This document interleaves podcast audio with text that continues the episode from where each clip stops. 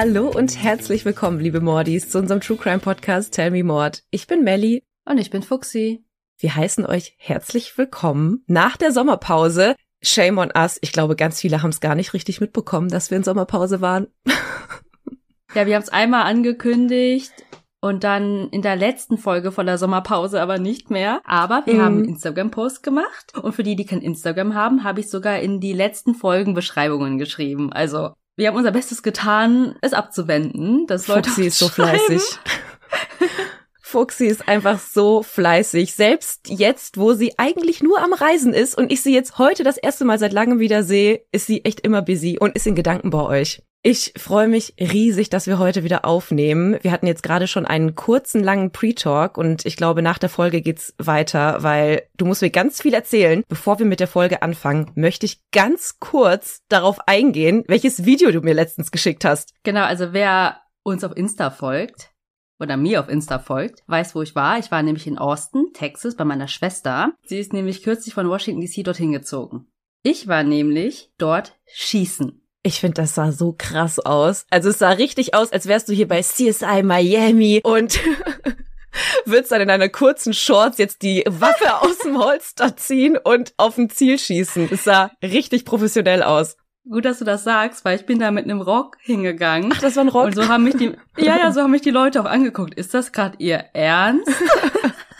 Aber du kannst es halt dort einfach richtig casual machen. Vorher waren wir zu Hause, haben ein bisschen was gearbeitet, waren dann schießen und danach Burger essen. So, weiß ich Casual. nicht, ganz normale Aktivität. Casual Friday. Genau. Und ja, ich erzähle euch mal kurz davon. Also ich habe es ja ein bisschen angedeutet. Man kann das einfach so machen, ohne irgendwelche Auflagen, ohne sich angemeldet zu haben, irgendwie eine Lizenz zu haben oder ein Training absolviert zu haben. Du kannst einfach hingehen oder Mhm. anrufen, hey, ist gerade viel los. Bis wann habt ihr auf? Keine Ahnung, einfach hinfahren. Und wer uns kennt, oder vielleicht hört ihr das auch so ein bisschen aus unseren Schilderungen heraus, wir befürworten auf gar keinen Fall die Waffengesetze oder die Waffengewalt in den USA. Für mich war es aber total interessant, das mal ausprobiert zu haben. Ja. Weil wir sprechen in diesem Podcast so oft davon, von diesem Rückstoß oder auch von der Lautstärke eines Schusses. Mhm. Also zum Beispiel beim Night Stalker Richard Ramirez. So, hat das keiner mitbekommen Mhm. in der Mhm. Nachbarschaft, wenn ein Schuss abgesetzt wird? Ja. Mitten in der Nacht?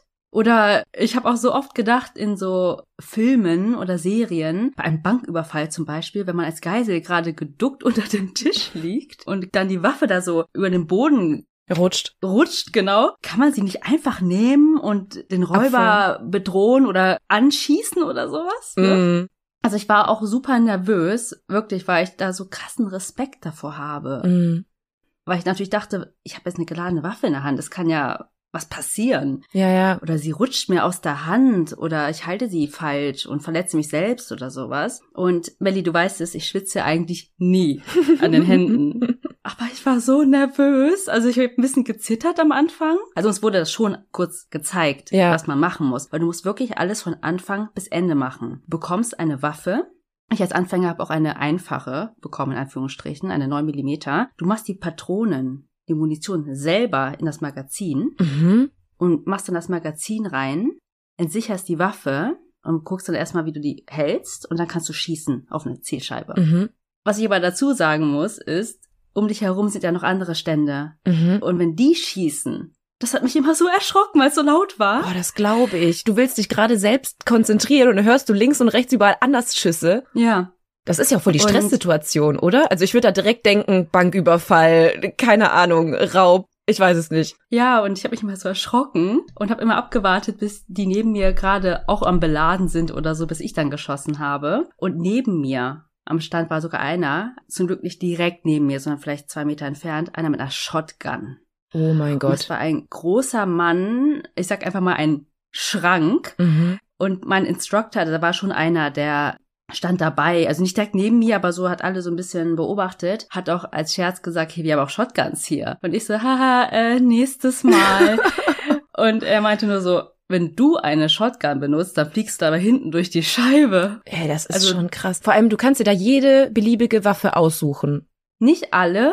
Der Hm. mit der Shotgun, der hat wohl seine eigene mitgebracht, weil die war noch mal stärker irgendwie. Aber du kannst dir schon einfach eine leihen. Du hast eine riesen Vitrine gehabt und konntest dir einfach eine auswählen. Die oder die oder die. Okay, montags nehme ich gerne die 9 Millimeter, dienstags probiere ich mal die Shotgun aus. Nee, Shotgun ist fürs Wochenende. Hast du auf meiner Zielscheibe gesehen? Ich habe ja dann das gepostet, Mhm. dass am Montag Ladies Night ist. Ja, das habe ich gesehen. Ich dachte, ist das ihr Ernst? Ja, das ist so normal. Das ist so verrückt. Also ich habe auf jeden Fall jetzt das Gefühl, zumindest zu wissen, wie man eine Waffe sichert, Mhm. entsichert und wie man sie auch richtig halten muss, Mhm. ohne dass sie einem aus der Hand geschleudert wird oder auch wie man stabil steht. Mhm. Bist du jetzt ein Waffenfan? Oh, nee, Fan nicht, habe ich ja schon gesagt, ne? Aber ich hatte danach wirklich so viel Adrenalin, ne? Man fühlt sich plötzlich Ich so war- stark. Ja, aber auch einfach, keine Ahnung, das war so aufregend. Mhm. Also wie im Phantasialand, nur zehnmal krasser. Es ist vor allem so witzig, dass ich dein Video gesehen habe und kurz vorher, wirklich nur eine Woche vorher, war ich Bogenschießen. Und das ist ja wirklich so von der Mechanik komplett anders als Schießen mit einer Waffe. Aber trotzdem hast du ja dieses Zielen, du hast auch die Abläufe am Anfang, du musst auch erstmal deinen Bogen beladen mit dem Pfeil. Und auch da, also ich war danach auch so euphorisiert, weil ich mir dachte, hey, vor allem du siehst auch super schnell Erfolge, du triffst plötzlich in die Zielscheibe, obwohl du das überhaupt nicht erwartet hast am Anfang, nachdem du tausendmal daneben geschossen hast, aber es hatte auch was Meditatives, muss ich sagen. Du hast beim Bogenschießen ja auch nicht dieses Geräusch, nicht diesen Schuss, sondern irgendwie ist das Ganze ein bisschen smoother. Und ich kann dir nur sagen, mein Mann hat danach erstmal gegoogelt, wo man sich Bogen ausleihen kann, weil er meinte, so casual im Garten wäre das doch am Wochenende gar, gar nicht schlechtes Hobby. Ja, ich dachte so, nein, auf gar keinen Fall. Bei der nächsten Zombie-Apokalypse bin ich zwar safe am Bogen, weil ich war echt nicht schlecht, aber ich brauche keinen Bogen im Haus. Ja, und in Deutschland auch nochmal ein bisschen merkwürdiger, wo man dann ja auch sagen kann, ich bin Sportschütze. Mhm, das stimmt. Ja. Aber sich eine Waffe zu besorgen in Deutschland, ohne Jäger oder so zu sein, ist nochmal schwieriger. Mhm. Aber mein Schwager, der ist Amerikaner, hat auch direkt geguckt.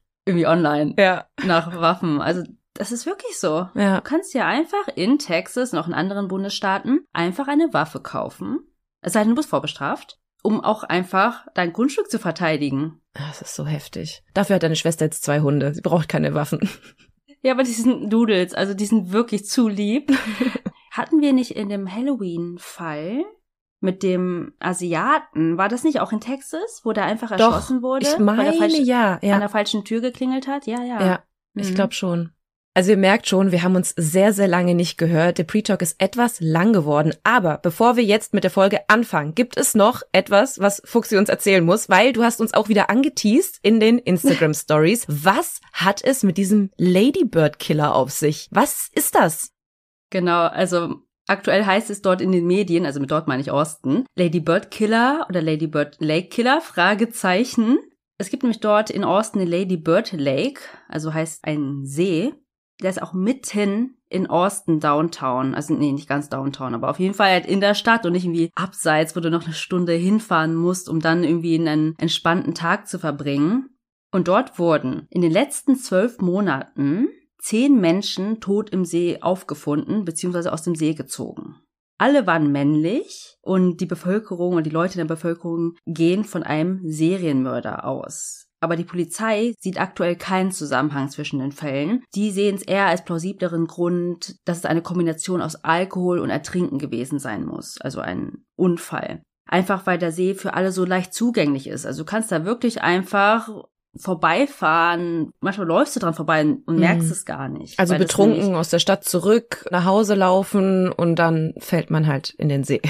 Ja, oder dann einfach auf dem Boot Ja. oder sowas. Ja, gut, stimmt.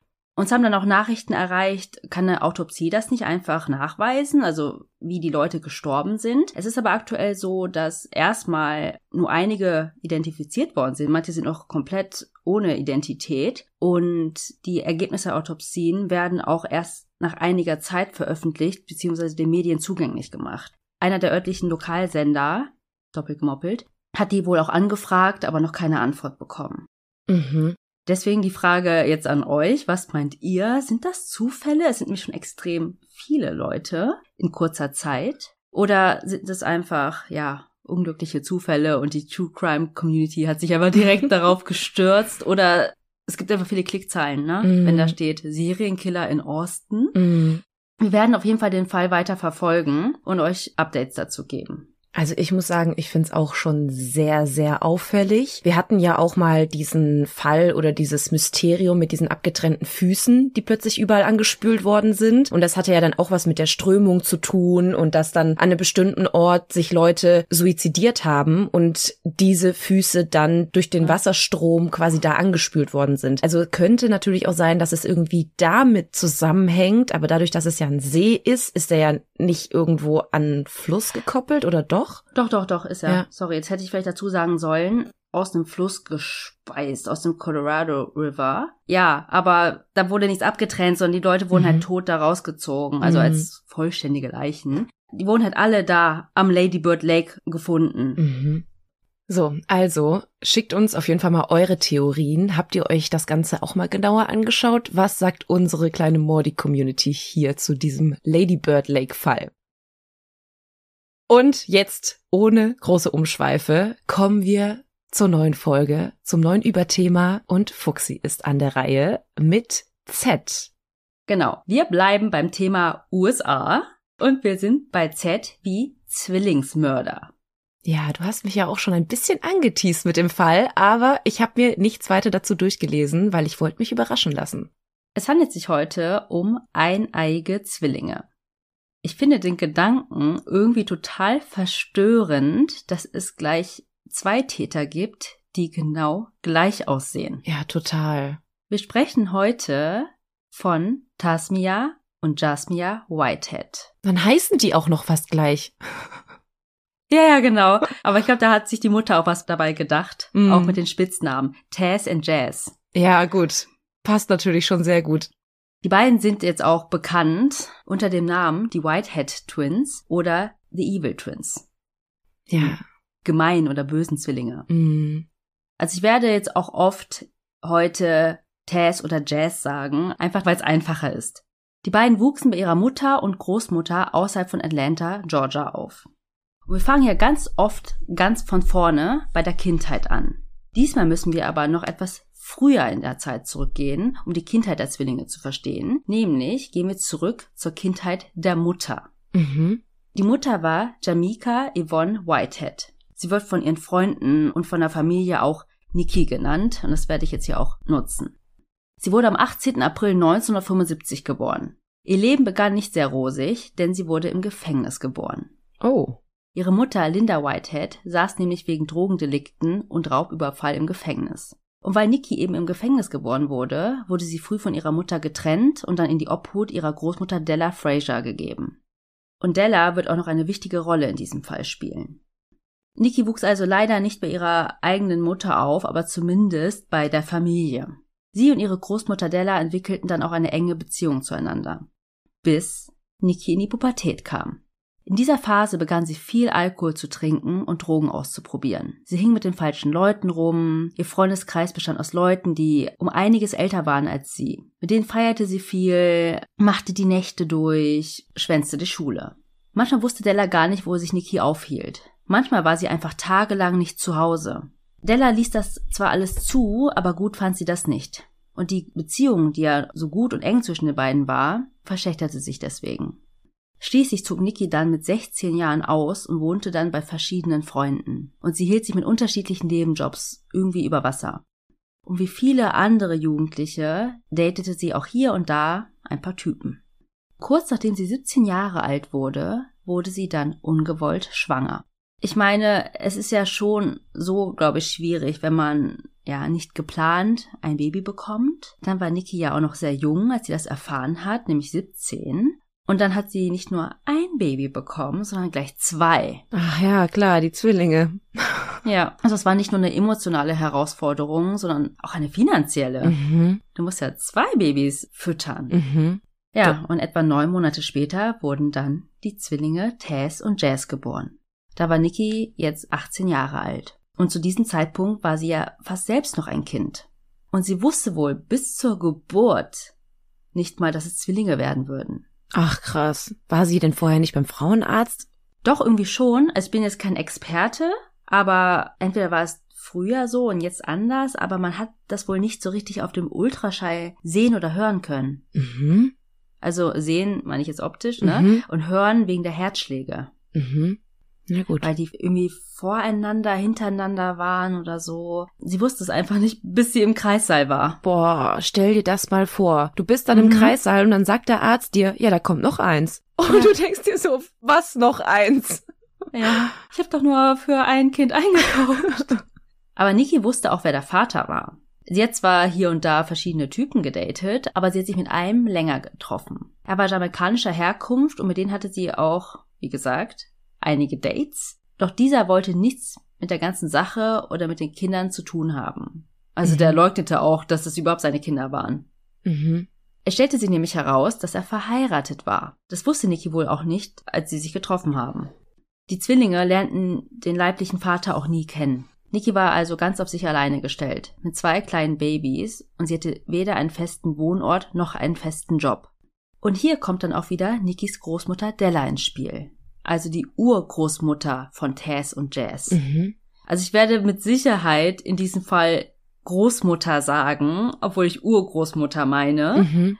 Aber damit meine ich immer Della. Weil die Mutter von Jazz war ja die, die im Gefängnis war. Ja. Und Della ist die Großmutter von Nikki und deswegen die Urgroßmutter der Zwillinge. Okay. Della bot Nikki an, wieder bei ihr einzuziehen und sie mit den Babys zu unterstützen. Das nahm Nikki dann auch dankend an. Das lief am Anfang wohl auch sehr gut, denn Della war eine große Hilfe für Nikki. Also sie bot ihr eine Wohnung, sie half ihr ja einfach mit den Babys. Du hast einfach zwei Babys, die du halten musst, die du füttern musst. Ja, sie war einfach nur super dankbar. Also ich stelle mir es überhaupt sehr, sehr anstrengend vor, wenn du gerade Mutter geworden bist. Dann ist sie auch noch alleinerziehend und dann hast du auch noch zwei Kinder. Mhm. Emotional, ich wäre, glaube ich, komplett fix und fertig. Ja, wurdest du dann auch noch vom Kindesvater irgendwie zurückgewiesen. Mhm.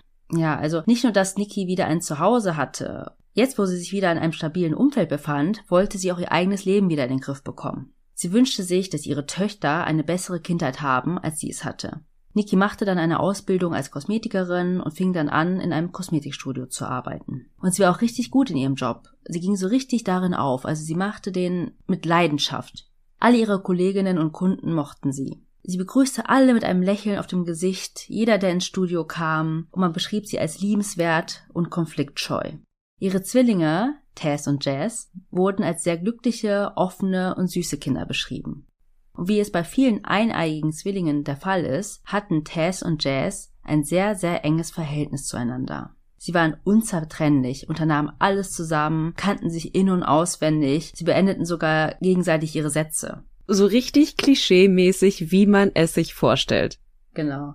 Ich lade natürlich auch Bilder hoch. Sie sehen auch gleich aus. Es gibt so viele Fotos von denen zusammen, Mhm. aber die unterscheiden sich tatsächlich in einer Sache.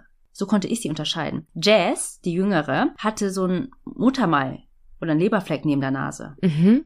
Aber die vierköpfige Familie, also Della, Nikki und die Zwillinge, war nicht perfekt. Der Hauptstreitpunkt war wohl, dass Della Nikki vorwarf, nicht wirklich ihre Mutterrolle wahrzunehmen. Dass sie nicht präsent genug im Leben der Zwillinge sei. Denn Nikki verhielt sich, laut Della, weiterhin so, wie vor ihm Auszug. Sie wollte so ein bisschen ihre Jugend nachholen. Sie trank viel und feierte viel. Es hieß dann auch, dass Nikki mehr wie eine große Schwester für die Zwillinge war als die Mutter. Della, die Urgroßmutter, war eher die Mutter, Mhm. die Zwillinge. Ey, du musst dir mal vorstellen, die war 17, als sie schwanger wurde. Mit 17, kannst du dich erinnern, wie du mit 17 warst? Leider. Da wäre ich nicht gern Mutter geworden. Also Kopf in den Wolken, von heute auf morgen leben. Und dann vorstellen, also ich versuche mich gerade so sehr in ihre Lage hineinzuversetzen, weil ich mir denke, okay, du bist ungewollt schwanger, der Vater lässt dich sitzen, du bekommst Zwillinge und dann bist du einfach gerade mal 17 Jahre alt oder 18, als die Kinder auf die Welt kamen. Ciao. Ja. Irgendwo auch verständlich, dass sie irgendwie so ihre Jugend nachholen wollte, aber du schlüpfst natürlich auch in eine andere Rolle. Wenn du dich entscheidest, die Kinder zu kriegen oder das Kind Mhm. zu kriegen, was sie ja dachte, dann musst du dich einfach auch darauf einstellen, dass du nun Mutter bist und nicht nur für dich selbst lebst. Ja, und sie kann froh sein, dass sie da aufgefangen wurde von Della. Sie Absolut. hat ja, wie gesagt, keinen festen Wohnort. Sie schlief Mhm. ja immer irgendwie bei Freunden hier und da auf der Couch oder so Mhm. oder bei ihren Liebhabern. Und die hielt sich ja nur mit irgendwelchen Nebenjobs über Wasser. Mhm. Und als sie dann hochschwanger war, ja, kannst du dir ja vorstellen, da ist sie wahrscheinlich nicht mehr Kellnern gegangen oder so. Ja. Aber kommen wir jetzt zu den Zwillingen Tasmia und Jasmia Whitehead. Sie wurden beide am 27. November 1993 geboren. Also etwa so alt wie ich und älter als Melly. sie waren beide sehr intelligent, also sie waren Einserschüler und wollten später auch in Harvard studieren. Darüber hinaus waren sie sportlich sehr aktiv. Sie waren in diversen Sportvereinen. Sie spielten zum Beispiel Tennis. Zudem waren sie sehr gute Sänger und Tänzer. Also zum Beispiel sind die zum Ballett gegangen. Und sie spielten auch verschiedene Instrumente. Die beiden waren wirklich Multitalents. Genau. Und eigentlich genauso wie Niki sich das für die gewünscht hat. Mhm. Also sie hat ja hart gearbeitet dafür. Sie war zwar nicht immer präsent anscheinend, aber hat für alles gezahlt. Sie mhm. hat die da angemeldet und so. Sie wollte einfach, dass die ein besseres Leben haben, als sie es hatte. Mhm. Also hat sie sie auf jeden Fall versucht zu unterstützen, wo sie nur konnte. Genau. Und es hieß auch immer von ihrem Umfeld, also in diversen Interviews, dass sie ihre Kinder über alles geliebt hat, dass es das Wichtigste für sie war, dass die vernünftig die Schule machen und nicht wie sie einfach, weiß ich nicht, abbrechen, ausziehen und ungewollt schwanger werden. Also, mm. Aber wir wären ja kein True Crime Podcast, wenn unsere Protagonisten nicht doch irgendwo falsch abgebogen sind. Nicht? Ich dachte, es geht jetzt weiter hier und wir hören von der Erfolgsstory von Tess und Jess. Zwei sehr erfolgreiche Hirnchirurgen. wir springen ins Jahr 2007. Zu diesem Zeitpunkt leben die drei etwa zwölf Jahre mit Della zusammen. Niki ist Anfang 30 und die Zwillinge sind gerade 13 geworden. Niki war schon länger mit einem Mann namens Robert Head zusammen und beschloss bei ihm einzuziehen und ihre Töchter mitzunehmen. Und Niki und Robert kannten sich auch schon besser. Also das war jetzt keine überstürzte Entscheidung oder so. Mhm.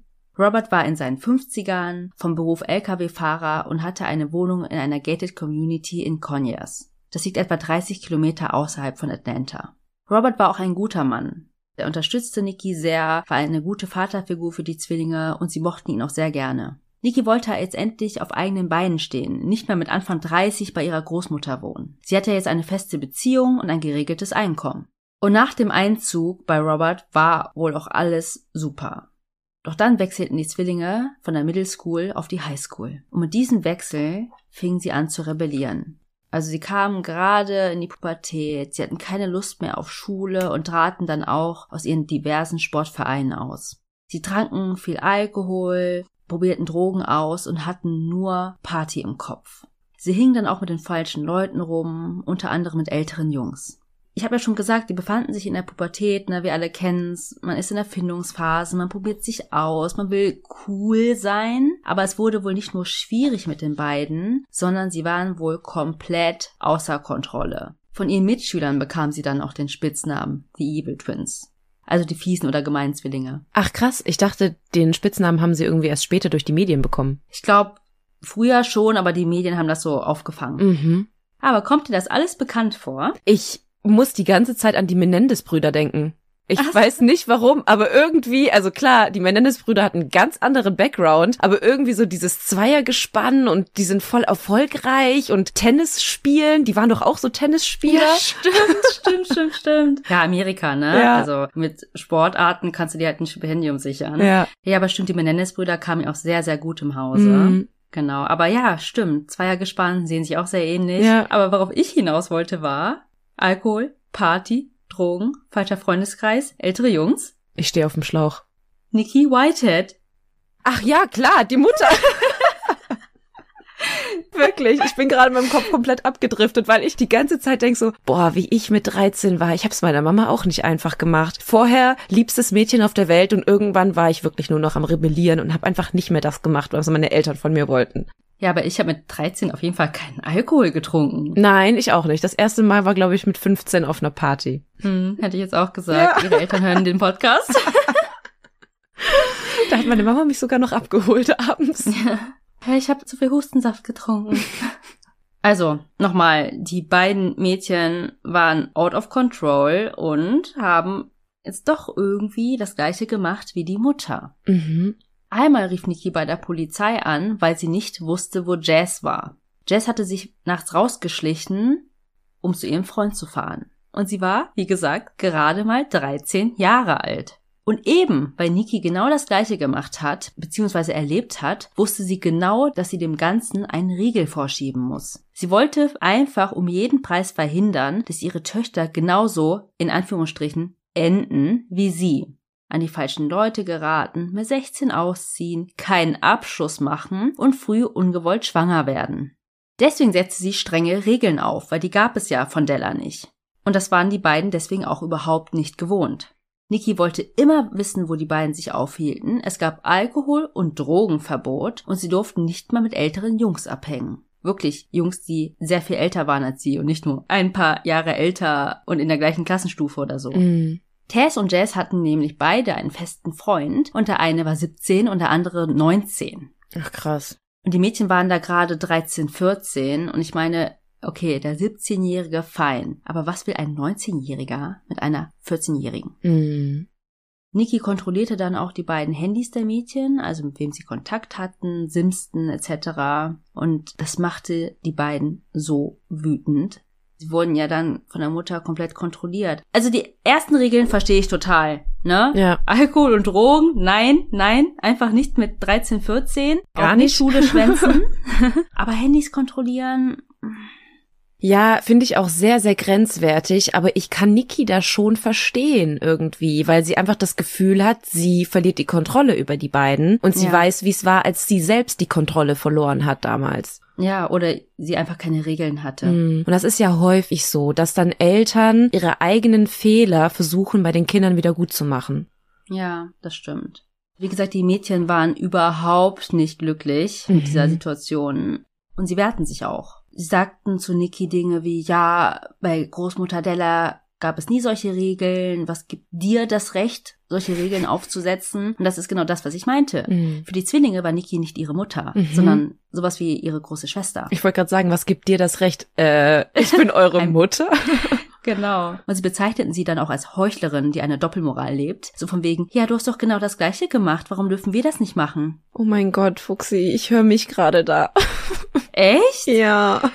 Ich konnte das nie sagen, weil meine Mutter trinkt ja wirklich keinen Alkohol. Mm. Hat einfach alles anders gemacht. Ja, also ich will jetzt gar nicht sagen, also nicht, dass meine Mama irgendwie früh schwanger geworden ist. Also sie ist früh schwanger geworden. Sie hat meinen Papa sehr früh geheiratet. Und als ich in dem Alter war, wo meine Mutter meinen Papa schon gekannt hat und kennengelernt hat, da wurden mir trotzdem noch Sachen verboten und ich konnte es nicht verstehen natürlich in dem Alter und habe dann meine Mama tatsächlich solche Dinge an den Kopf geworfen. Ich weiß jetzt im Nachhinein, dass sie es nur gut gemeint hat, wenn sie mir dann gesagt hat, hey, jetzt mal ein bisschen Piano und so. Ich war jetzt kein Ausreißer und ich war jetzt auch nicht komplett over the top, aber für meine Mama war es, glaube ich, schon echt hart, als ich in die Pubertät kam. Ich kann das auch total verstehen, aber ich glaube trotzdem, wir denken gerade Richtung 16, 17, Mhm. die waren 13, Ja. 13, 14. ja, das stimmt.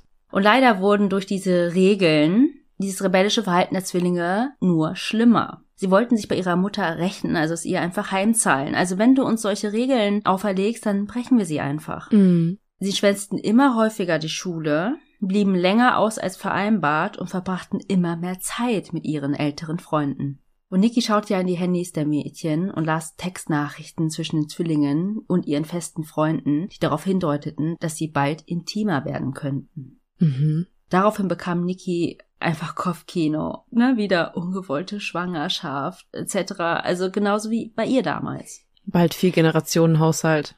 Ja, und nochmal, die Zwillinge waren ja noch mal jünger, als sie damals war. Mhm. Deswegen konfiszierte sie die Handys von Tess und Jazz. Und das machte alles nur noch schlimmer. Sie gingen verbal gegen die Mutter vor, sie stritten sich lautstark mit ihr und beschimpften sie. Und wenn du dich jetzt fragst, äh, und was ist mit Robert? Mhm. Er war ja so gut wie nie zu Hause, er war ja Lkw-Fahrer. Mhm. Und ich hatte ja schon gesagt, dass Tess und Jazz sehr intelligent waren. Sie drehten das oft in den Streits so, dass es am Ende so aussah, als ob die Mutter an einem schuld war und nicht sie. So das typische Gaslighting. Mhm. Und sie spielten auch Good Cop, Bad Cop. Zum Beispiel machte die eine die Mutter runter und die andere sagte dann sowas wie, oh, hör nicht auf sie, wir lieben dich, du bist die beste Mutter der Welt. Krass, okay. Und Tess, die ältere, soll wohl auch die dominantere von beiden gewesen sein. Sie war auch irgendwie offener und Jazz war mehr so die liebenswertere. Also nicht, dass die andere nicht liebenswert war, aber die war so ein bisschen so die süßere, die Mhm. liebere. Aber beide komplett im Rebellieren. und von einer dieser krassen Auseinandersetzungen möchte ich euch jetzt erzählen. Tess und Jazz schwänzten wie so häufig die Schule. Bei Tess waren es tatsächlich schon mehrere Tage in Folge. Als Niki das mitbekam, also ich gehe mal davon aus, sie bekam einen Anruf von der Schule oder so, war sie außer sich. Sie fand dann heraus, dass Tess stattdessen bei ihrem Freund war. Also fuhr Niki zu ihm nach Hause, also sie wusste wohl zumindest, wo er wohnt. Als sie dort angekommen war, zerrte sie ihre Tochter aus der Wohnung, setzte sie ins Auto und fuhr los. Im Auto brach dann natürlich ein großer Streit aus. Niki sagte zu Tess, dass sie sich von nun an nicht mehr mit diesem älteren Jungen treffen darf. Er hätte keinen guten Einfluss auf sie. Tess wollte sich aber natürlich nicht sagen lassen. Nach dem Motto, ich kann machen, was ich will, du kannst mir nicht vorschreiben, was ich mache und was nicht. Und plötzlich, mitten im Streit, öffnete Tess die Beifahrertür und warf sich aus dem fahrenden Auto. Oh mein Gott. Ich weiß nicht, wie schnell die gefahren sind. Aber trotzdem, du nimmst in Kauf, dass du dich dabei verletzt. Wie viel Drama. Hauptsache, ja, Hauptsache raus aus der Situation. Wie dramatisch Ja. kann ein Abgang eigentlich sein? Voll. Sie stand dann auch einfach auf und ging ruhig weiter, so als ob nichts gewesen wäre. ja, krass. Und die nächsten Monate ging es so weiter. Also die Mädchen waren wirklich komplett out of control. Zwischenzeitlich glaubte Nikki, also das hat sie zu Freunden gesagt, dass ihre Töchter von Dämonen besessen sein müssten. Für sie gab es fast keine andere Erklärung dafür, wie böse man sein kann. Kurzzeitig hatte sie wohl auch über einen Exorzismus nachgedacht, aber dazu kam es zum Glück nicht. Und irgendwann fingen Tess und Jazz ihre Mutter nicht nur verbal, sondern auch körperlich anzugreifen. Sie stürzten sich regelmäßig gemeinsam auf Nikki, schlugen, traten und kratzten sie. Und eines Tages, im Juni 2008, kam es wieder zu solch einem Angriff. Nikki hatte wohl wieder die Handys weggenommen oder so, und sie stürzten sich beide auf ihre Mutter, und einer der beiden Zwillinge drückte Nikki zu Boden und sie schlugen gemeinsam auf sie ein. Nikki schaffte es irgendwie, sich zu befreien, lief in ihr Schlafzimmer und schloss die Tür ab und rief von dort aus die Polizei. Daraufhin traf eine Polizeibeamtin bei den Whiteheads ein. Nikki schilderte ihr alles, also wie sich die beiden Mädchen auf sie gestürzt hatten und wie sie sich gerade in ihr Schlafzimmer retten konnte. Und die Polizistin war verunsichert, denn normalerweise, wenn die Polizei zu solchen Fällen von häuslicher Gewalt gerufen wird, sind die Kinder die Opfer. Mhm. Und sie beschreibt auch später, dass die beiden so lieb und unschuldig ausgesehen haben. Doch in diesem Fall konnte die Polizistin sehen, wie Niki am Zittern war und offensichtlich Angst vor ihren eigenen Töchtern hatte. Und trotzdem leugneten die Zwillinge alles. Nee, das stimmt nicht, sie lügt. Ich muss mir mal ganz kurz ein Foto von denen anschauen, Ja, mach mal. weil ich kann es mir irgendwie vorstellen. Aber guck dir mal eins hier von diesen privaten Fotos an. Die, die Mugshots, da sieht keiner unschuldig aus. Warte, was muss ich eingeben? Wenn ich Evil Twins Ähm, eingebe, dann kommt alles andere außer das. Whiteheads. Whitehead Twins, also Weiß und Heads. Ja, doch. Also ich kann absolut verstehen, was du meinst oder was du gerade beschrieben hast. Gerade auf den älteren Fotos, wo sie halt, ja, die sehen auch total jung aus. Also als du auch gerade das Ganze beschrieben hast, so ältere Freunde und Drogen und Alkohol, habe ich mir halt da schon irgendwie so aufgemotzte Mädels vorgestellt, aber die sehen trotzdem noch total kindlich aus. Mhm. Ja, ja. Und die Polizistin beschreibt auch, dass einfach alles für sie nicht zusammengepasst hat. Also sie war wohl auch in den Zimmern der Mädchen und hat in die Schränke geschaut. Die hatten schöne Markenklamotten, Schuhe. Sie waren super gepflegt, ihre Haare waren perfekt gestylt. Also sie waren jetzt nicht irgendwie verwahrlost oder Mhm. sowas. Also sie hatten ein gutes Zuhause. Mhm. Also so der Eindruck. Und die Polizistin schaffte es irgendwie, die Situation zu deeskalieren. Alle einigten sich dann darauf, hey, okay, wir legen den Streit jetzt bei, ne? Wir werden jetzt nicht irgendwie ins Revier fahren müssen und irgendwas schriftlich aufnehmen. Wir kriegen das hin. Daraufhin verließ die Polizistin dann das Haus. Aber sie hatte ein komisches Gefühl, deswegen fuhr sie noch nicht weg, sondern blieb in der Nähe im Auto sitzen. Mhm. Zum Glück, kann man jetzt im Nachhinein sagen. Als die drei nämlich wieder alleine waren, ging Niki wieder hoch in ihr Schlafzimmer und die Zwillinge folgten ihr. Als die drei dann im Zimmer standen, schloss einer der beiden Zwillinge die Tür ab und sie stürzten sich wieder auf Niki und prügelten auf sie ein. Und, wieder zum Glück, konnte sich Niki auch aus dieser Situation wieder befreien und lief schreiend aus dem Haus. Sie sah dann den Streifenwagen, lief auf ihn zu und bat um Hilfe. Also sie rief quasi sowas wie Hilfe, sie tun es wieder. Mhm. Und kurz darauf kamen die Mädchen ebenfalls aus dem Haus. Und sie wirkten kühl und emotionslos und sagten wieder, sie lügt. Das stimmt nicht. Sie hat sich auf uns gestürzt. Doch diesmal war sich die Polizistin sicher. Niki war hier das Opfer, denn sie hatte nun sichtbare Kampfspuren, also Kratzer am Hals und an den Armen, Mhm. im Gegensatz zu den Zwillingen. Die Polizeibeamtin verhaftete dann die beiden Mädchen und nahm sie mit aufs Revier. Dort wurden sie wegen Körperverletzung angezeigt. Drei Tage später standen sie dann vor dem Jugendgericht mit ihrer Mutter. Dort schilderte Niki die letzten Monate, also wie die beiden Mädchen einfach nicht zu bändigen waren und dass sie Hilfe benötigt. Aber auch hier erzählten Tess und Jazz eine andere Version. Sie sagten, dass die Mutter das Problem sei und ein Alkohol- und Drogenproblem hätte. Und am Ende entschied der Richter, dass die Familie gemeinsam Therapiesitzungen besuchen müssten. Oder so Beratungssitzungen. Mhm. Bis dahin wurden die Zwillinge wieder in die Obhut ihrer Urgroßmutter Della gebracht. Und das war ja genau das, was sie wollten. Keine Regeln, können machen, was sie wollen. Genau. Und ich meine, was zeigt das denn bitte den Mädels? Wenn wir uns so benehmen, kriegen wir, was wir wollen. Mhm. Ja, aber das weiß das Gericht ja nicht, dass die genau darauf abgezielt haben. Ja, ja, genau. Also sie wussten einfach, man muss die erstmal trennen, räumlich. Ja, was ja auch richtig ist. Also erstmal ja. in so einer Situation steckt die wieder zusammen und die Mädels gehen wieder auf die Mutter los. Ja, aber ich habe ja schon gesagt, Urgroßmutter. Della war mittlerweile fast 80 Jahre alt. Mhm. Und nicht nur, dass sie da keine Regeln hatten, ne? Tess und Jazz haben wohl auch angefangen, sie zu beklauen, um ihren Party-Lifestyle mit Drogen und Alkohol zu finanzieren. Und so verliefen einfach die nächsten 18 Monate. Mittlerweile waren die Zwillinge 16 Jahre alt. Aber Nikki gab in diesen 18 Monaten ihre Kinder nicht auf. Sie ging wie vorgeschrieben zu den Beratungsterminen, denn ihr Ziel war es, ihre Töchter zurückzubekommen und dass sie wieder bei ihr leben. Und im Dezember 2009 schaffte sie das dann auch. Zwillinge konnten wieder testweise für zwei Wochen zu ihr ziehen. Als das im Gericht verkündet wurde, waren Tess und Jazz aber überhaupt nicht glücklich mit dieser Entscheidung. Das sagten sie dann auch offen vor Gericht. Wir wollen nicht wieder zurück zu ihr. Als Nikki, Tess und Jazz den Gerichtssaal verließen, wandte sich Jazz zu Nikki und sagte, wenn ich wieder zu dir zurück muss, werde ich dich töten. Also zogen Tess und Jazz am 5. Januar 2010 wieder bei Nikki und Robert ein. Nikki war so glücklich darüber, dass sie auch eine Welcome Home Party für die beiden schmiss. Och man, die war auch noch ja. voll bemüht.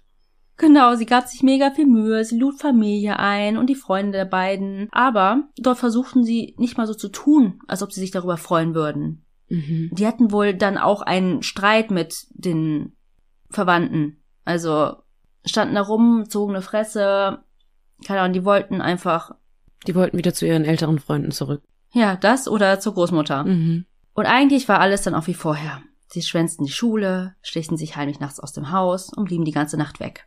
Es gab sehr viele lautstarke Streits. In den ersten Tagen der, ich sag mal, Wiedervereinigung musste Nikki dreimal die Polizei rufen, weil die Zwillinge sie wieder angegriffen haben. Red Flag, wirklich. Vor allem, wenn dir dann eins deiner Kinder sogar noch im Gericht sagt, ich werde dich umbringen, wenn ich wieder zu dir zurück muss. Boah. Hm. Mutterliebe ist stark, aber ob sie das verkraftet, fragwürdig.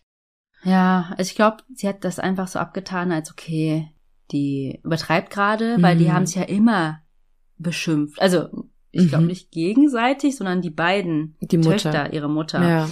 ja, und dann dachte sie wahrscheinlich einfach, das ist dieses typische, ich hasse dich. Mhm. Und ihr habt es vielleicht schon geahnt, das Verhältnis der Whitehead-Familie verbesserte sich nicht. Auch wenn sie eine Woche nach dem Einzug am 12. Januar 2010 mit ihrer Großmutter Della telefonierten und erzählten, dass alles gut läuft und sie bei Nikki bleiben würden. Am Tag darauf, am 13. Januar, verstiefen die beiden mal wieder die Schule. Ich meine, die wollten wahrscheinlich eh nicht gehen. Mhm. Die beiden verpassten also auch ihren Schulbus. Niki war aber noch zu Hause und bekam das mit, dass die Mädchen nicht zur Schule gegangen sind und sie wollte auf gar keinen Fall, dass sie schon wieder schwänzen. Deswegen brach, wie immer, ein großer Streit aus. Dieser wurde sehr schnell hitzig und die Mädchen handgreiflich. Sie standen im Wohn-Ess-Bereich und die Zwillinge fingen an, Dinge nach Niki zu werfen. Also Küchenutensilien wie Töpfe und Pfannen. Und plötzlich, man kann nicht genau sagen, wer von den beiden Zwillingen, nahm ein Messer zur Hand. Sie stürzte sich auf Niki und schlitzte ihr den Arm auf. Niki war körperliche Auseinandersetzungen mit den beiden gewohnt, aber diese Situation eskalierte komplett. Sie hatte Todesangst und schaffte es, dieses Mal blutend, aus dem Haus zu laufen. Sie lief zum Haus der Nachbarn und hämmerte an die Tür. Doch keiner öffnete. Und was so nachfolgend passiert, ist etwas unklar, also man kennt nicht den genauen Ablauf. Aber irgendwie schafften es die Zwillinge, ihre Mutter dazu zu überreden, wieder zurück ins Haus zu kommen. Also keine Ahnung, was sie gesagt haben, aber irgendwie haben sie sie dann überzeugt. Auf jeden Fall ist Niki dann wieder mit den beiden ins Haus gegangen. Aber, ihr ahnt es, die Zwillinge hatten gar kein Interesse daran, den Streit beizulegen. Ganz im Gegenteil. Kaum war sie wieder im Haus, stürzten sie sich wieder auf sie und drückten sie zu zweit auf den Boden. Niki war komplett wehrlos. Und dann stachen Tess und Jazz abwechselnd auf sie ein. Mhm. In die Arme, in den Hals, in den Kopf und sogar ins Gesicht. Mhm.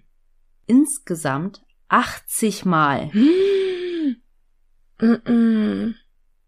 Ich glaube, das bricht den Rekord in diesem Podcast, glaube ich. Ich glaube auch. 80. Also das muss man sich erst einmal vorstellen, beziehungsweise kann man sich das vorstellen? Also wie viel Kraft musst du haben und auch wie viele Emotionen und Hass? Mhm. Wir haben ja schon oft darüber gesprochen, dass wenn du mit einem Messer einstichst, wenn du mit einem Messer einen Mord begehen möchtest, das ist immer so körpernah. Du musst in einen anderen Körper eindringen und ihm damit mutwillig wehtun. Wir hatten es vorhin, Schusswaffe, Peng, einmal abgeschossen, Mensch ist tot in manchen Fällen, in vielen Fällen. Aber mit einer Stichwaffe, mit einem Messer, das ist noch mal viel intimer. Ja, wir reden nicht von zehnmal, zwölfmal, achtzigmal. Und wenn du das durch zwei teilst, wenn die sich abgewechselt haben, sind es immer noch 40 Mal. Mhm. Und bei Skylar Nies, den Fall habe ich ja gemacht, waren das auch 50, oder? Ich glaube, es war auch 50, 60 Mal, aber auch sehr ja, häufig. Unglaublich viel, ja. Mhm. Aber Du glaubst es nicht, trotz der zahlreichen Stichverletzungen war Niki noch am Leben. Gerade so. Ich wollte gerade fragen, weil du ja auch ganz oft gesagt hast, später erzählt Niki, also muss sie ja das überlebt haben. Das ist noch bemerkenswerter. Sie ist noch am Leben. Nein. Denn die Zwillinge waren noch nicht fertig. Sie schliffen ihre verletzte Mutter durch das Wohnzimmer ins Badezimmer.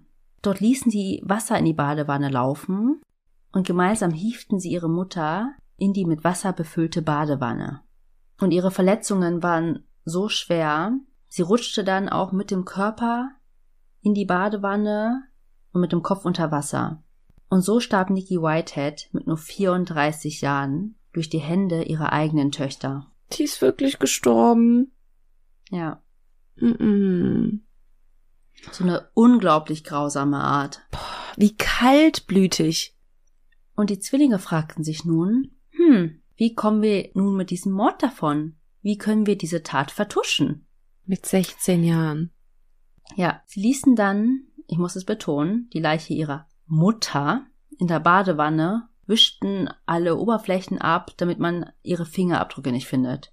Also ich meine, die wohnen da, aber zumindest halt die blutigen Fingerabdrücke mhm. nicht, ne? Und dann versuchten sie sich ein Alibi zu verschaffen.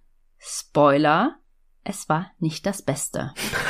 Sie beschlossen nämlich einfach zur Schule zu fahren. Nachträglich.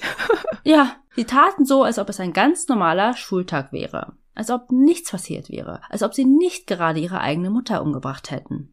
Sie waren also beim Unterricht und nach Schulschluss fuhren sie mit dem Schulbus nach Hause.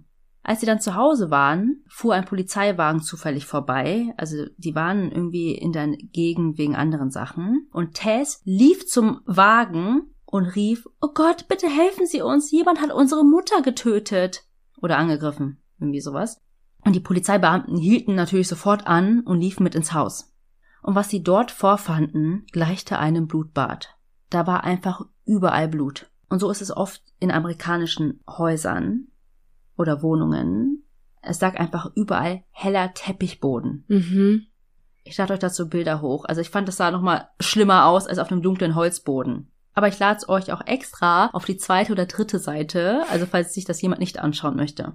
Es war wohl so viel Blut, dass die Polizeibeamten später sagen, dass es sogar nach Blut gerochen hat. Mhm.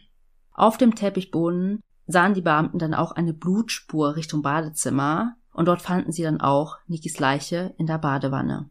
Und generell das ganze Haus Dort herrschte das reinste Chaos. Da waren umgeworfene Möbel, Gegenstände auf dem Boden, eine zerbrochene Vase auf dem Sofa. Also man konnte sehen, hier wurde gekämpft oder eingebrochen oder sowas. Und die Polizei hat dann auch sofort eine Morduntersuchung gestartet. Dies war nämlich auf gar keinen Fall ein Unfall oder natürlicher Tod. Tess und Jazz wurden dann zur Befragung mit aufs Revier genommen. Und aufgrund der Anzahl der Stichwunden Art der Stichwunden und dem Tatort, also habe ich ja schon beschrieben, ging die Polizei auch von einer sehr persönlichen Tat aus. Die Verletzungen waren zum Teil so schwer, dass Nikis Wirbelsäule fast durchgetrennt wurde. Hey, krass. Sie hatte alleine am Hals 14 Stiche.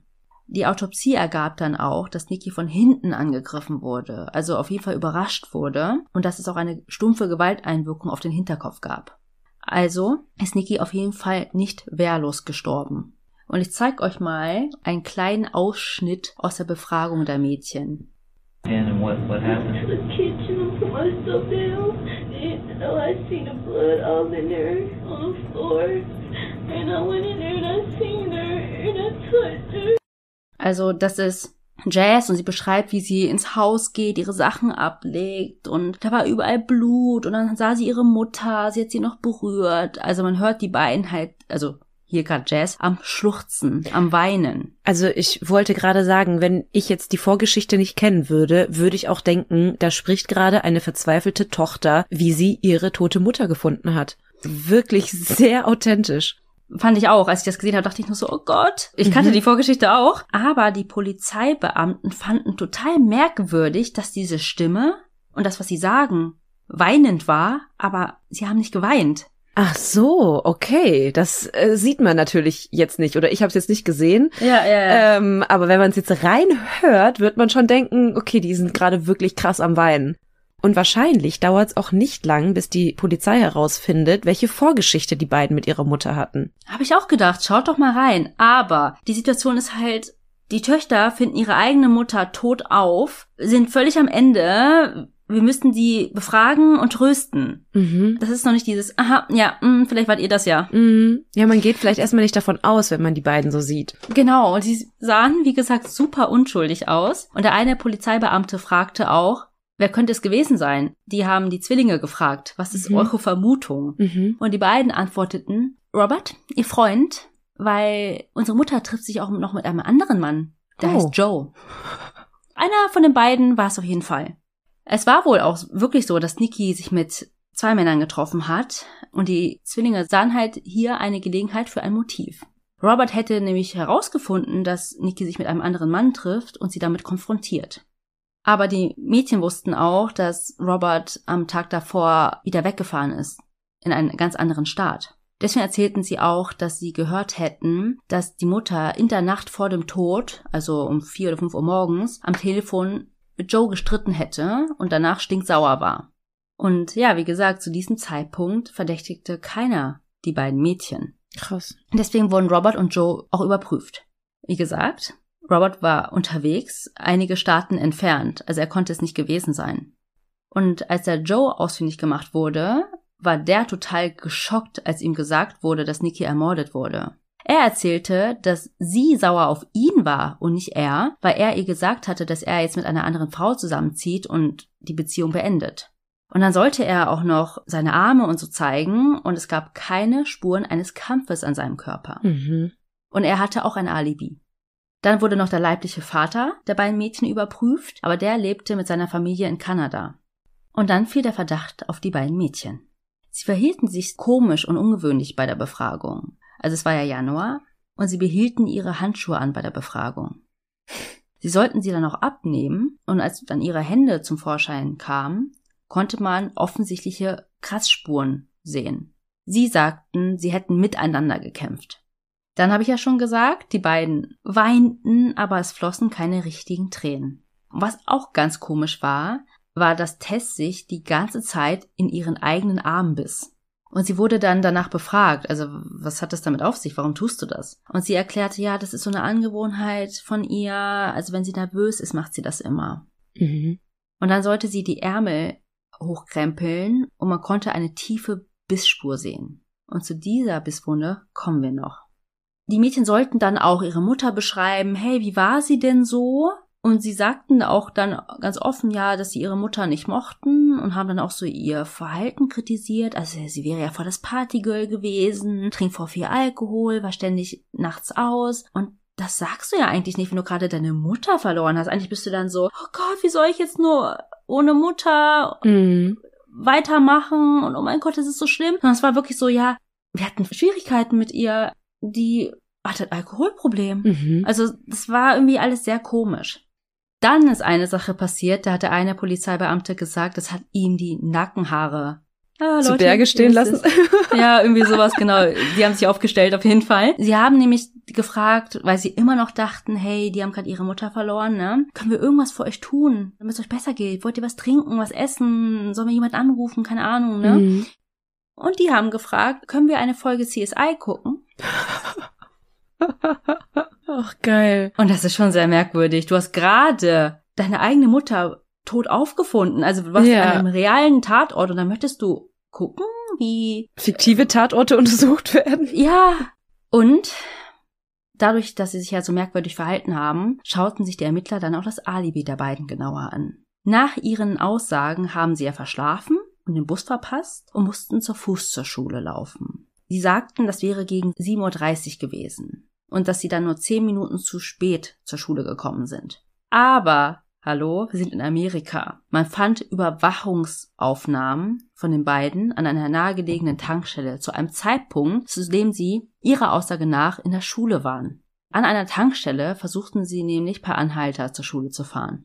Und dann gibt es auch in der Schule Überwachungskameras und auf den Aufnahmen konnte man sehen, dass sie erst gegen halb elf das Schulgebäude betraten. Also gab es hier jetzt eine, weiß nicht, Zeitspanne von zwei, drei Stunden, Mhm. wo man nicht weiß, was die beiden gemacht haben. Dann schaute man sich auch noch den Tatort näher an und auch das restliche Haus und es gab keine Anzeichen eines Einbruchs am Haus und es gab Spuren von Chlor, also dass da was weggewischt wurde und man fand blutige Kleidung und Handtücher in der Waschmaschine. Und unter dem Bett von Jazz fand man ein braunes Paar Stiefel, komplett blutverschmiert in einem Schuhkarton. Aber nicht nur das. In dem einen Stiefel war ein Taschentuch reingestopft, also ganz an der Spitze. Und in diesem Taschentuch fand man einen Haarknäuel von Nikki. Mm. Und nach diesem Fund waren sich die Ermittler so sicher, dass die beiden Zwillinge die Tat begangen haben. Also wurden sie dann getrennt. Vorher waren sie nämlich in einem Raum, weil da dachte man noch so, oh Gott, die haben ihre Mutter Die verloren, Mädels. fragen Mhm. genau die beiden zusammen und immer können die dann zusammen sein. Nein, man trennte sie jetzt. Aber die beiden blieben bei ihrer Geschichte. Es wurde dann auch Nikis Umfeld befragt, also Freunde, Familie, sogar ihre Friseurin. Und alle berichteten von der schlechten Beziehung und den gewalttätigen Auseinandersetzungen mit den Zwillingen. Und da schaute man dann auch, wie du gesagt hast, ne, in die Akten. Und da stand ja alles drin mit den Malen, wo sie da mitgenommen worden sind, wo die dann getrennt worden sind. Da stand ja alles drin. Mhm. Man fand dann auch Tagebucheinträge von den Mädchen, also Zwillinge, die hatten sich eins geteilt und sich quasi so gegenseitig Briefe geschrieben in diesem Tagebuch. Und da schrieben sie halt auch, wie sehr sie ihre Mutter hassten und so. Und dass sie, ja, irgendwie sie loswerden müssten. Aber leider war alles, was ich gerade vorgetragen habe, nur Indizien. Keiner dieser Dinge konnte beweisen, dass die beiden wirklich ihre Mutter ermordet hatten. Also mussten die Ermittler sie gehen lassen. Und sie zogen dann zurück zu ihrer Urgroßmutter Della. Und die nächsten vier Monate verbrachten Tess und Jazz so, als ob nichts gewesen wäre. Sie gingen zur Schule, feierten und hatten sogar in dieser Zeit ihren Abschlussball. Boah, wie krass ist das denn bitte? Ich dachte jetzt eigentlich, okay, gut, nach allem müssen sie die jetzt irgendwie festsetzen oder haben zumindest genügend Indizien, um sie anzuklagen. Aber lass mich raten, die Bissspuren kommen gleich nochmal Ganz vor. genau. Ja, also es ist ja oft in den USA so, ne? Die Staatsanwaltschaft hat halt Sorge, wenn man zu wenig Beweise hat oder nur Indizien, dass der Prozess dann scheitert. Mhm. Und deswegen sind sie dann eher so, dass sie sehr, sehr, sehr viel sammeln, einen soliden Fall quasi hat, einen nicht erschütterbaren Fall Ja, genau. und dann erst anklagt. Mhm. Die beiden Mädchen waren auch bei der Beerdigung der Mutter und dort zeigten sie sich ebenfalls emotionslos, bis auf ein bisschen Gekicher hier und da. Ich habe in einer Quelle dann gehört, dass sie dann dort auch konfrontiert worden sind von einem Familienmitglied, weil für die war halt auch klar, die Zwillinge hatten irgendwas damit zu tun, aber ich habe es dann nirgendwo anders mehr gelesen, also ich weiß nicht. Ich wollte es zumindest erwähnt haben. Im Hintergrund liefen aber immer noch Ermittlungen. Wie gesagt, sie wollten nicht nur die Täter finden, sondern beweisen, dass die Zwillinge die Täter waren. Es wurden dann Proben von der blutigen Vase ins Labor geschickt und das Ergebnis war, auf der Vase war Blut von Niki und von den Zwillingen. Beziehungsweise man wusste nicht von welchen Zwillingen oder von beiden, weil die die gleiche DNA haben. Und jetzt kommen wir, wie du schon gesagt hast, zur Bisswunde an Tess rechten Arm. Dieser war in einem ganz komischen Winkel, so dass man vermutete, dass sie nicht von Tess selbst stammen konnte. Mhm. Sie hat es ja irgendwie versucht, irgendwie nachzustellen, ne? Ja, ja. Aber die war so in so einem Winkel, dass du da selbst gar nicht rankommst. Also zum Beispiel die Schneidezähne Auf waren der dann falschen, halt so. ja, auf der falschen Seite Genau. sozusagen. Mhm. Man verglich diese Wunde dann mit Unterlagen von Nikis Zahnarzt und man stellte fest, dass diese Bisswunde tatsächlich von Niki stammt. Und zusätzlich fand man in Nikis Zähnen Haare von den Zwillingen. Mhm. Somit hatten die Ermittler nun endlich den physischen Beweis. Erstmal, ne, nach der Autopsie, dass Niki gekämpft hat um ihr Leben und zweitens mit den Mädchen.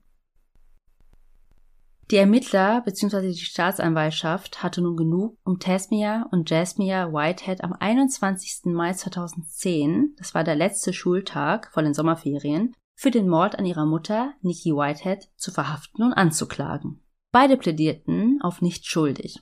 Und es dauerte tatsächlich sehr lange, bis der Prozesstermin festgesetzt wurde, nämlich vier Jahre. Boah. Kurz vorher, Anfang 2013, legten die beiden dann ein Geständnis ab, wahrscheinlich auf Rat von ihren Anwälten, um einen Deal zu machen. Die beiden beschrieben dann auch während des Geständnisses, wie sehr sie ihre Mutter hassten und erzählten dann, was passiert war. Die beiden wären unter der Woche lange aus gewesen, bis zwei oder drei Uhr, und sie wollten am nächsten Tag einfach ausschlafen und nicht zur Schule gehen. Niki kam ihrer Aussage nach betrunken nach ihnen nach Hause, beschimpfte sie, machte ihnen Vorwürfe, aber ließ dann von ihnen ab. Am nächsten Morgen, also wirklich schon ein paar Stunden später, sah Niki dann, in Klammern immer noch betrunken, dass die Mädchen immer noch zu Hause waren und es brach ein Streit aus. Aber die Mädchen sagten, Niki hätte zuerst nach einem Kochtopf gegriffen und dann nach einem Messer. Mhm. Also sie wollten es so ein bisschen so spielen, als ob sie sich gewehrt haben. Notwehr, ja. Und woher man weiß, dass Niki dann zum Nachbarhaus gelaufen ist, war, erstmal war an der Tür des Nachbarn Blut und der Nachbar sagte dann noch aus, dass er ein Hämmern gehört hat und Schreien, aber nicht aufgemacht hat, weil es früh morgens war und einfach schlafen wollte. Und die Mädchen wurden dann auch befragt, ja, was hat eure Mutter denn gesagt, als sie da in der Badewanne lag? Und dann haben die Zwillinge gesagt, dass sie gesagt hätte, ich hasse euch, ihr werdet ins Gefängnis kommen, tötet mich oder ich werde euch töten. Mhm. Die Staatsanwaltschaft hatte halt Sorge, wenn man das so dreht im Prozess, dass die Mutter keine gute Mutter war, gefeiert hat, Alkohol und Drogen und so.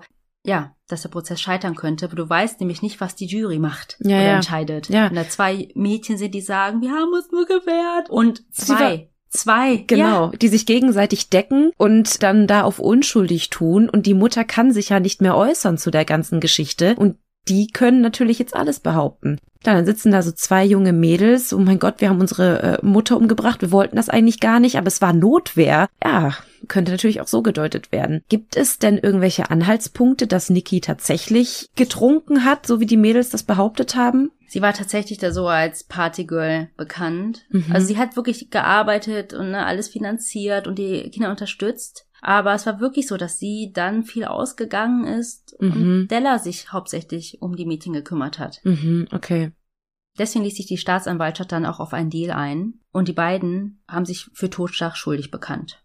Sie wurden dann im Januar und Februar 2014 zu einer Freiheitsstrafe von 30 Jahren verurteilt. Ja gut. Sie sitzen auch heute noch im Gefängnis, aber nicht zusammen. Also, das weiß ich auch aus verlässlicher Quelle. Die sitzen beide in verschiedenen Gefängnissen. Wahrscheinlich dürfen sie gar nicht zusammen in eins. Hm. Meine Vermutung ist, dass es dann wahrscheinlich keine richtige Strafe ist, weil normalerweise, Ja. wenn du ins Gefängnis gehst, siehst du Familie und Freunde nicht. Nee, ja, ja, ja.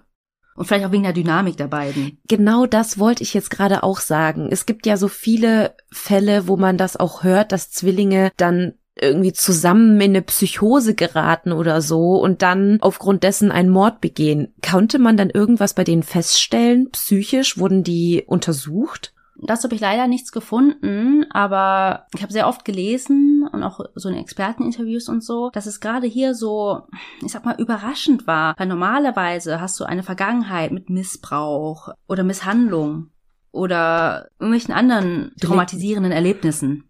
Aber den beiden war es ja wirklich so klar, ne, der Vater wollte nichts mit denen zu tun haben und so, aber sie sind ja bei der Mutter dann aufgewachsen und bei der Großmutter. Die waren ja Einserschüler, die Mhm. haben ja alles super gemacht und Eigentlich wohl aus behütet. dem Nichts. Ja. Genau, genau, aus dem Nichts. Viele sagen von heute auf morgen, waren sie nicht mal diese lieben, unschuldigen Zwillinge mehr. Mm, mm. Ich glaube, da hat einfach vieles zusammengespielt. Einmal Pubertät, dann, dass die Mutter den, ich sag mal, irgendwie einen Grund gegeben hat, dass die Kinder nicht auf sie hören mussten, weil sie sich selbst nicht anders verhalten hat.